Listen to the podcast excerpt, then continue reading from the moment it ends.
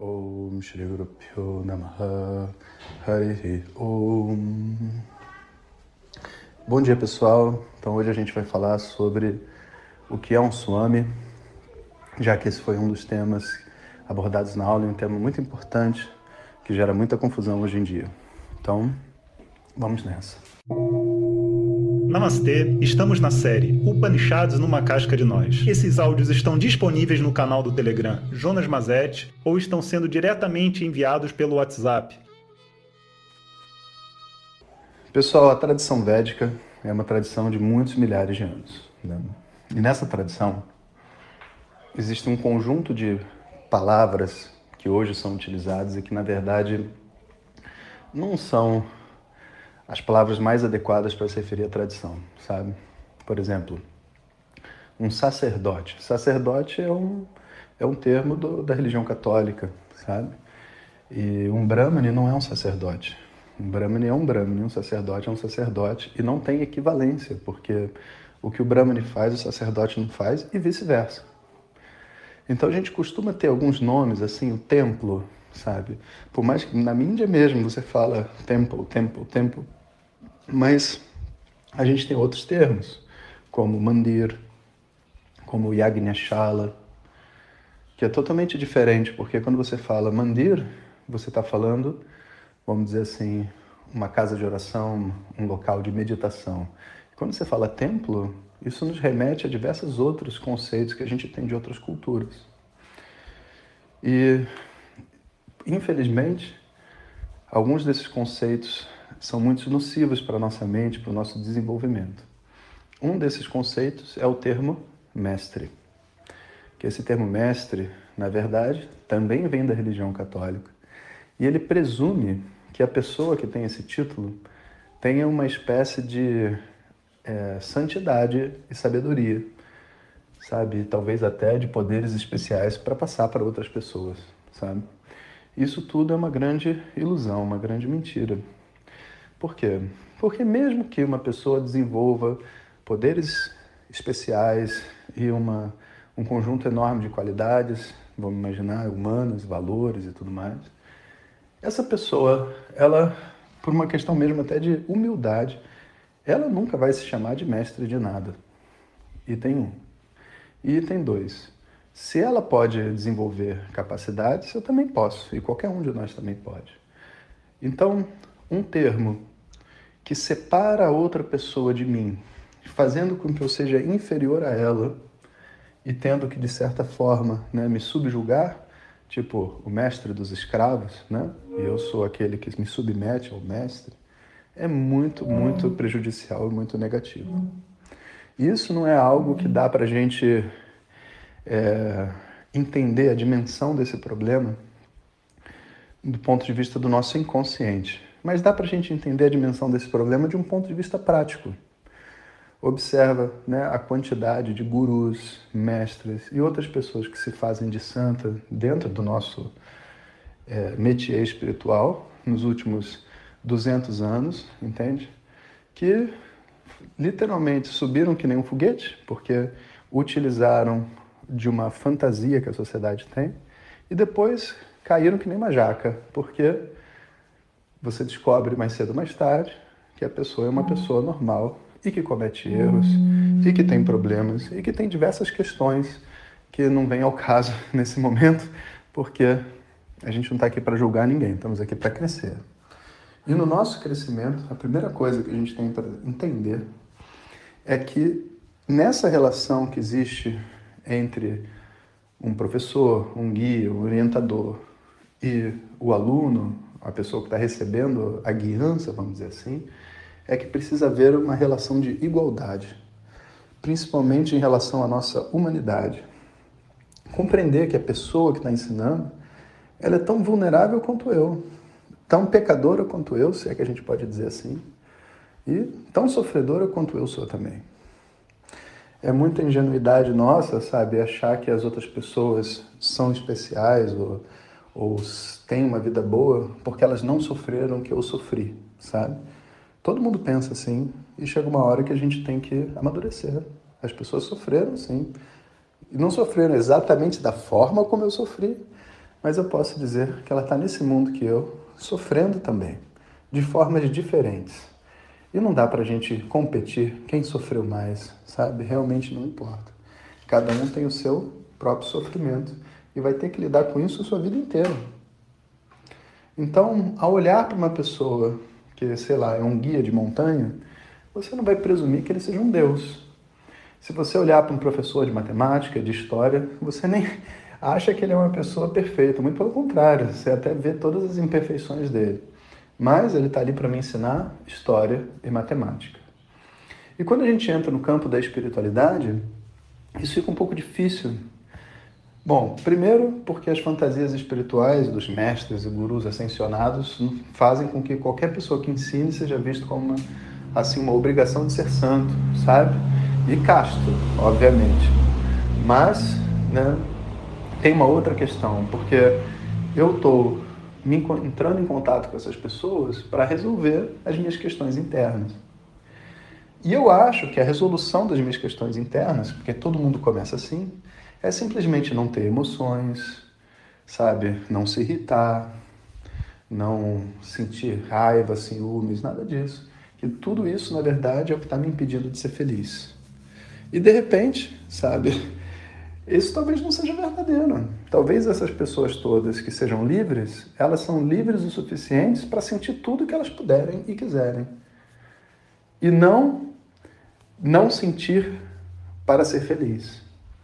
Então, não só eu tenho uma projeção de santidade criada por essa cultura que a gente traz doente, mas eu tenho também uma fantasia em relação ao que, que essa pessoa é. Como se ela tivesse que ser uma espécie de múmia emocional para ser um professor de yoga, por exemplo, sabe? Porque se ela é um professor de yoga, ela tem que ser equilibrada. Se ela tem que ser equilibrada, ela não pode se irritar. Mas só, até um cachorro se irrita. Qualquer animal da natureza se irrita se for importunado repetidas vezes. Por que, que um ser humano normal, funcionando, saudável, não iria se irritar se os seus limites forem ultrapassados? Claro que tem que se irritar. A maturidade não está em se irritar ou não se irritar, mas o que você faz com a sua irritação, o que você faz com a sua raiva, o que você faz com o seu medo e com todas essas energias que fluem dentro de nós. E é por isso que o autoconhecimento é muito importante. Não é para impedir a gente de ser humano, de sentir, de se vulnerabilizar.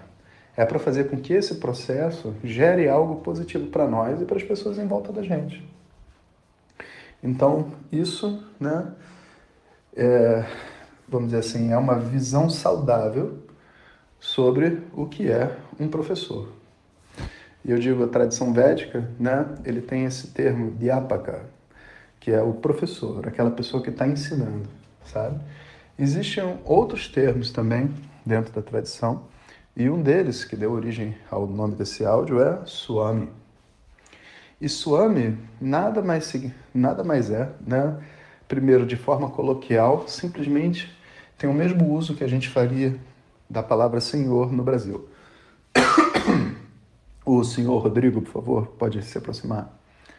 É, senhor, você pode fazer tal coisa? É uma forma respeitosa de falar sobre alguém. Mas, etimologicamente, essa palavra suame, ela é mais do que um respeito. Ela está falando sobre uma certa integridade que essa pessoa tem com ela mesma. Não é integridade social, não é integridade de valores, não é que ela é um exemplo de integridade para o mundo, não é nada disso. Swami significa uma pessoa que é dona de si, que é inteira, é um senhor de si. Swa é, significa de si mesmo, e esse I no final, que faz Isha, Ganesha, né? tem Gana, Isha. Esse I significa aquele que predomina, que controla, que rege. Né? Então, aquele que rege a si mesmo, aquele que tem uma independência, sabe? Ele quebrou os laços, os jogos, sabe, que a gente faz dentro da vida de tortura e dependência emocional com as outras pessoas e vive de uma outra forma, sabe? Então, o Swami nada mais é do que uma pessoa que é inteira em si mesmo, dona de si. Liberou as suas dores, seu processo terapêutico foi, entre aspas, finalizado. Não que não tenha nada para crescer, Mas as dores grandes da infância e etc. foram eliminadas do sistema. E essa palavra suami, ela começou a ser utilizada, né, depois de um tempo, para pessoas que viviam na sua última fase de vida. Que na tradição védica, a última fase de vida da pessoa é uma espécie de uma mendicância, né? Mendicância, é isso, mendicância, que é um, uma vida de pouco, de simples, né? Onde ela é, vive só com o que ela tem, ela não tem nenhuma outra posse a não ser o que ela consegue carregar, e ela vivia na floresta, nas cidades, muitas vezes só aconselhando pessoas, se relacionando de uma maneira simples, tipo, depois da aposentadoria. E nessa época, né, né muito, sei lá, põe aí pelo menos uns 10 mil anos atrás, né, de 10 mil anos para trás, só para a gente ter um parâmetro na cabeça, a sociedade indiana se estruturava assim. A pessoa, ela é, começava como uma, um estudante, depois ela virava um, uma pessoa casada, rimo de família, contribui para a sociedade, depois ela se aposenta e depois ela entra nessa última fase que a gente chama de renúncia, a fase final da vida, onde ela está se preparando para sair daqui, não tem mais nada para fazer né, e vive uma vida bem simples.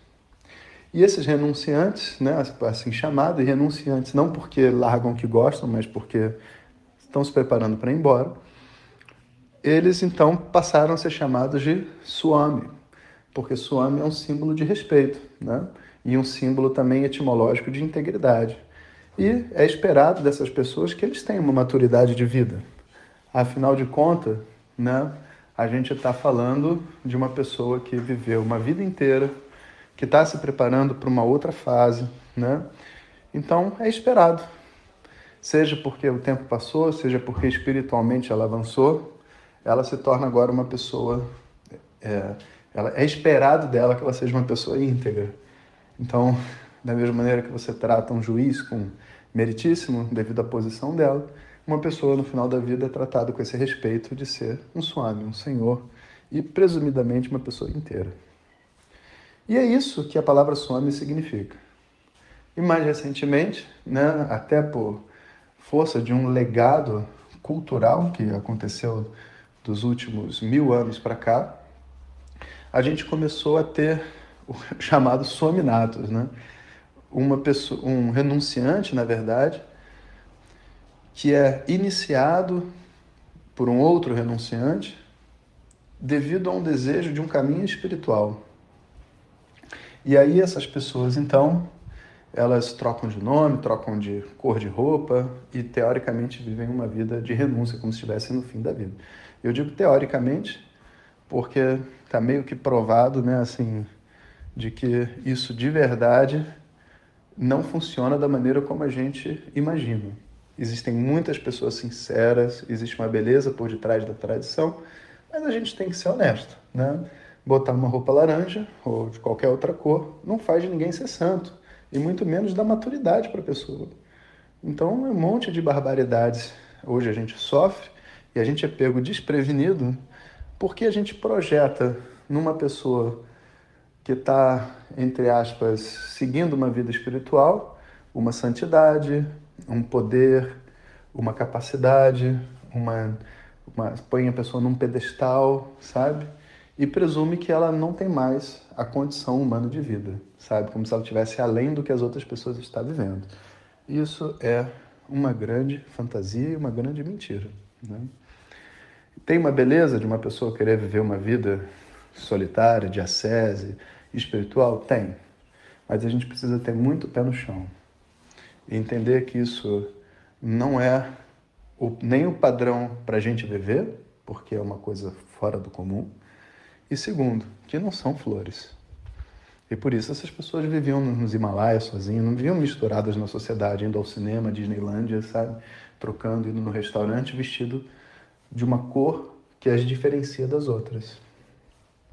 Então, assim, é muito importante, sabe? Que a gente tenha dentro de nós essa compreensão, sabe? Quando a gente vê uma pessoa, não importa a roupa que ela está vestindo, não importa da onde ela vem, se é indiano ou brasileiro, sabe? Que a princípio um indiano deve saber mais que um brasileiro sobre yoga, afinal de contas é um indiano, né? Mas vê só, não é assim que funciona não. A pessoa sabe o tanto que ela estudou. E um brasileiro pode não saber sambar, saber sambar menos que um russo, né? Se o russo for, for do, do balé e fizer as aulas, ela vai saber melhor, por que não? Isso tudo são preconceitos que a gente tem dentro da nossa mente, que precisam mudar, sabe? E espiritualmente falando, isso é muito, muito benéfico. A hora que a gente é capaz de, sabe, conectar tudo isso dentro do nosso coração e entender que as pessoas são só pessoas. E que bom que tem pessoas que querem viver uma vida guiando outras, ajudando outras, mas a gente não pode esquecer que são só pessoas. E, inclusive, essa compreensão é fundamental para que nós possamos completar a nossa jornada de conhecimento.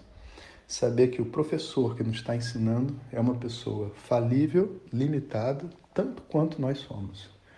Então, espero que com esse áudio a gente consiga colocar esse entendimento no lugar né, e entender que existe uma etapa da vida, sim, onde a gente quer viver sozinho com pouco simples, mas isso não é uma escolha para se espiritualizar.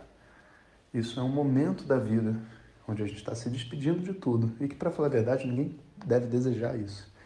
Se um dia acontecer, aconteceu. um bom dia a todos. Hariom. Obrigado por estar conosco nesta jornada. Compartilhar o que nos faz bem é o grande segredo para a harmonia na vida.